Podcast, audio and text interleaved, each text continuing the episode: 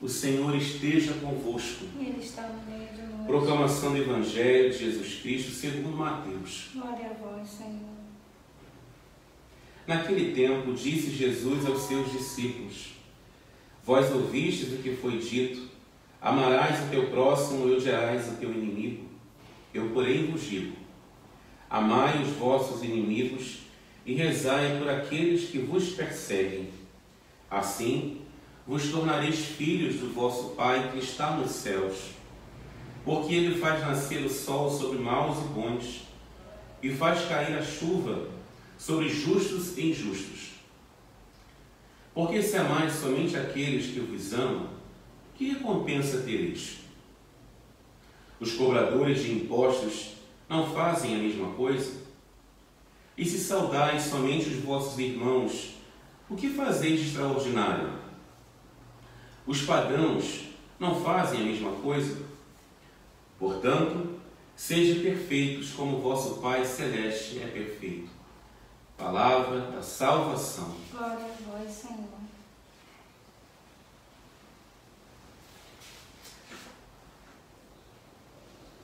Provocaste a minha ira e fizeste Israel pecar. Queridos irmãos e irmãs, hoje, terça-feira, da 11 semana do tempo comum, e nós ouvimos a primeira leitura tirada do livro de Reis, um pouco tensa, né? densa e difícil de poder, de repente, compreender um pouquinho a palavra, mas é a continuidade da palavra de ontem, da continuidade, porque diz justamente a palavra do Senhor que Nabu morreu, ele tinha uma, muita terra, né? e o rei ele queria conquistar aquela terra e diz a palavra que Nabu não quis vender aquela terra. E no entanto, a mulher do rei, ela espertamente, achando que estava fazendo a coisa certa, ou melhor, sabendo que estava fazendo a coisa errada, mas para poder conquistar a terra, ela faz algo que não deveria. Ela planeja a morte daquele que tinha a terra. Planeja a morte dele para que o seu esposo possa tomar posse da terra. Ela faz um jeitinho para que aquele homem que tinha muitas terras pudessem ir para a guerra e lá morrer, porque ele morrendo, o rei tomaria posse da terra. Olha só o que ela fez. Sendo rei, o rei poderia escrever uma carta, então ela pegou, ela como esposa do rei, escreveu uma carta, colocou com selo real e enviou para que aquele que tinha muitas terras e não queria vender para o esposo dela, pudesse ir para a guerra e fosse na primeira fila, para poder ali morrer e ele morrendo pudesse passar a terra para o seu esposo, para o rei. Olha só o que ela faz. É um jeitinho, né, para poder conquistar a terra. Isso tudo por causa de poder, por causa de dinheiro, porque não pensa no outro, mas só pensa em si. Uma pessoa egoísta que só pensa em si. É interessante que sempre tem um jeitinho, né?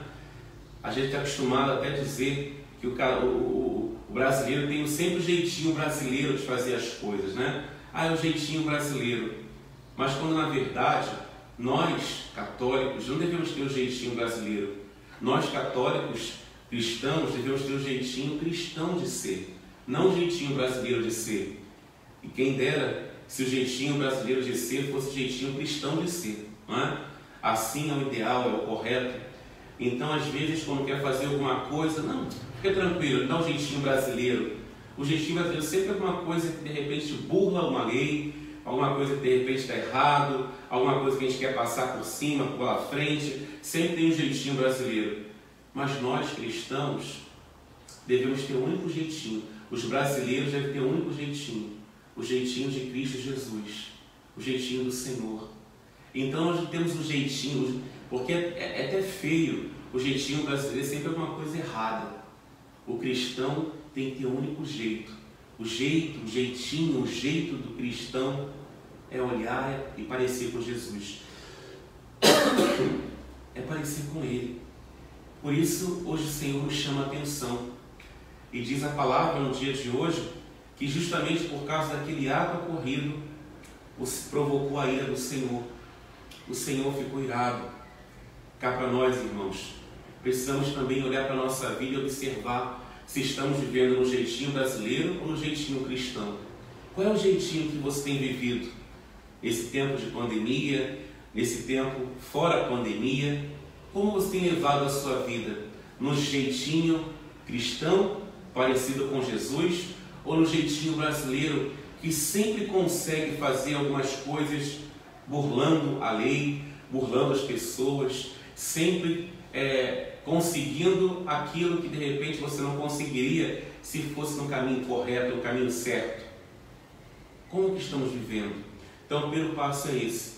Hoje o Senhor nos chama atenção para a nossa conversão. Por isso que no Salmo ele mesmo vai dizer, misericórdia porque pecamos. E é interessante que no final da primeira leitura de hoje, nós vimos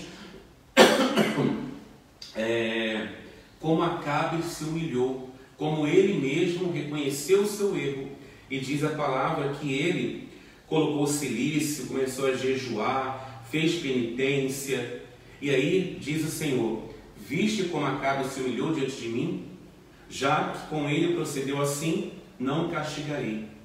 O Senhor também chama a nossa conversão, dependente do pecado cometido. Eu não sei o que você fez, eu não sei o que você cometeu, independente do pecado que nós cometemos, Deus está inclinado a perdoar os pecados. Deus está inclinado a nos perdoar, a nos dar uma nova chance por Ele, porque Ele mesmo disse: Você viu como Ele se humilhou diante de mim? A conversão é a coragem de se humilhar diante do Senhor, de reconhecer os seus atos e pedir a Ele misericórdia, pedir a Ele perdão. Já que Ele assim procedeu, não o castigarei é bonito porque o Senhor, ele faz essa promessa. Se nós voltarmos para Deus, ele vai cessar o castigo. Que possamos voltar, nos converter, recomeçar hoje uma vida nova e não ser mais conhecido como o homem do jeitinho brasileiro, mas o homem do jeitinho cristão. Não a mulher do jeitinho brasileiro, mas a mulher do jeitinho cristão, parecido e parecida com Jesus.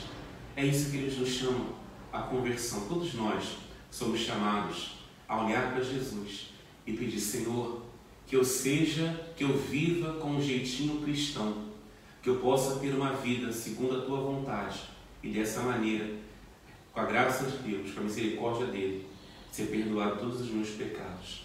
Voltemos para Ele, recomecemos, porque com certeza, quando voltamos para Deus, reconhecemos os nossos atos falhos, o nosso pecado, Deus está inclinado e disposto a nos perdoar possamos ter a coragem de pedir perdão e recomeçar com Ele hoje, o primeiro dia do resto da nossa vida.